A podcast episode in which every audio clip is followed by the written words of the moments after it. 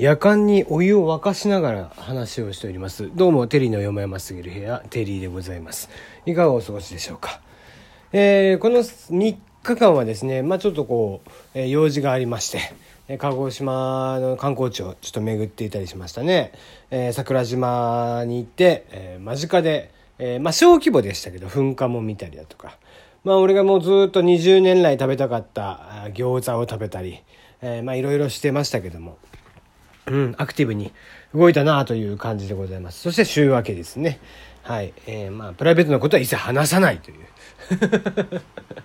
えー、まあ、休みの間ね、まあ、いろいろありましたよ。もう、沢尻エリカさんが捕まり、ねびっくりですよ。そしてね、もう LINE はまあ今日ね、正式に、えー、ゲえー、経営統合発表しましたね。まあ、両者合わせて1億5000万とか7000万ぐらい、6000万ぐらい、えー、もうそう日本の総人口を超えるぐらいのユーザー数、えー、という形になってしまいましたね。えー、まあこれはもうちょっと、まあ楽天では絶対にやらないような組み合わせですよね。お互いがこうなんか、えー、日本のこう IT の U として、えー、日本の IT のトップとして君臨したいっていうところ思い、えー、それをねこう他社と、えー、他社の大きいところと組んでみたいなことってあんまりね、えー、楽天さんとかはやらない、えパターンそこら辺やっぱりヤフーさんとかは結構柔軟だなという感じでございますね。うん、まあそこの手腕もやっぱり孫さんが裏でだいぶ多分糸を引いてるんでしょう。えやっぱりさすがということでしょうかね。うん、で、えー、まあ僕が今日話題にするのはだからベビーヨーダの話だよね。どこから来たっていうね。えー、ベビーヨーダっていうのが、えー、アメリカで流行ってるそうです。これ何かって言いますと、今ディズニープラスっていうのね、えー、ディズニーの動画配信サービスが、えー、始まっていまして、で、その中でね、あの、スター・ウォーズシリーズのスピンオフドラマをやっているんですって。で、まあ、設定上はそういう時代じゃないんだけど、どう見てもヨーダのちっちゃい頃だ、みたいなね、キャラクターが出てくると。で、えー、そのキャラクターが非常に人気らしくてですね、ハッシュタグベビーヨーダっていうので、アメリカの方ではもうかなり盛り上がってるそうで。でも、もうベビーヨーダのためだったら私は死ねるとかね。えー、ベビーヨーダをもうとりあえず、えー、10人いたら13人はベビーヨーダ大好きだっていうような 人数超えてますけど、えー、そんなお話で、えー、ベビーヨーダが盛り上がっているそうですよ。うん。まあ、よければね、えー、ツイッターの方なりで見ていただけたらなと思うんですけども。まあ、それも確か可愛いです。うん。なんかね、あの、ヨーダにシワがないっていうだけで意外と可愛いもんだなっていう。そんな風に見えちゃうっていうのも不思議なもんですけどね。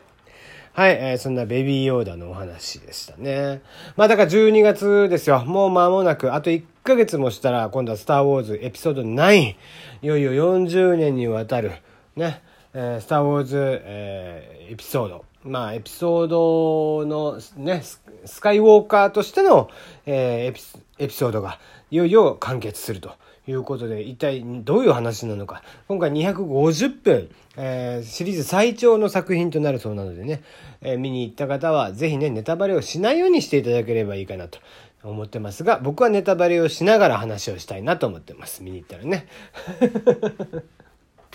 ね。えー、まあまあ、多分僕が見に行くのは多分これね、年末あたり行けるのかなっていう感じでございますので、まあ行けたらいいなって、どのタイミングで行くかなっていうとこですね。うん、まあまあ、えー、楽しみにしておきたいなと思っていますよ。はい。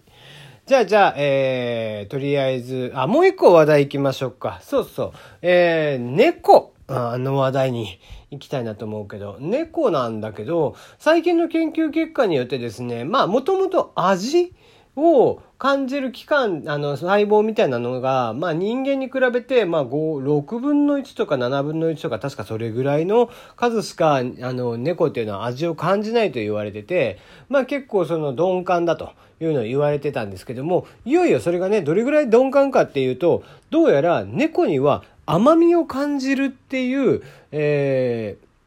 ー、その味覚の感覚っていうのがないんだって。なので、えー、それ以外の辛いとか酸っぱいみたいなのはなんとなく分かってるみたいなんだけど、それもなんとなくなんだよ。全然。辛いとかっていうのもなんとなくしか分かってないんだって。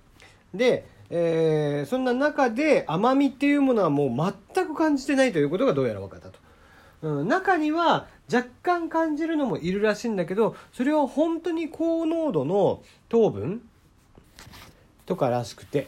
なのでだいぶ甘いのが、えー、分からないという非常にね、えー、人間だったら非常にもったいないことを、えー、しているんだなという感じみたいですね。まあまあとはいえね別に猫が、えー、味をそんなに堪能してるかって言ったらそうでもないと思うので別にそれはそれで彼らにとってはいいのかもしれないですけどもね。でもチュールは好きだからね。だからチュールはやっぱ甘みとかじゃないんだろうね。塩気とかなのかな？魚のね、えー、そういったものはまあ敏感に感じるとかっていうお話なのかもしれませんね。うん。まあ、昨日こう、えー、夜にですね外をぶらついていてあそうそう実はだからこの3日間の間にもう一個大きなことがあって実家が引っ越したの。で新しい、まあ、家で、えー、過ごしているんだけど、まあ、そのね、えー、近所を夜中夜中っつってもまあ、えー、何時ぐらいだったかな8時とか9時ぐらいでしたっけ、えー、にブラブラしてたらですねあの近所の、まあ、野良猫が非常に多いところでで、まあ、大通り沿いのところに和菓子屋さんがあったんだよね。でそこの目の前和菓子屋さんのところにこう駐車場があるんだけどその駐車場のところに猫いてさ2匹ぐらい。でまあちょっと可愛いなと思ってなでなでさせてって言って近寄るんだけどなかなかねギリギリで握られちゃってて。でしばらくそのままじっとしててですねあの眺めてたらだんだん近寄ってきてこう足にスリスリしだしてですねあ可愛いなって思いながらねまあ、長らく我が家の猫とも会ってなくてですね、えー、キノコのスリスリしてきた猫がもう本当にうちの猫と同じ柄、えー、キジトラと呼ばれる柄、えー、だったのでまあなんかこうリリーさんと同じような感じで本当可愛いなと思いながら見ていたっていう感じでしたね。はい、えー、まあ今日のところはこれぐらいにしておきましょう。もうね、鹿児島にいる間は、え、ざっくりとやっていくというのを前提にしてますんで今日もここら辺にしておきます。はい。じゃあ、じゃあまた明日か明後日か分かりませんけども、ではまたお会いしましょう。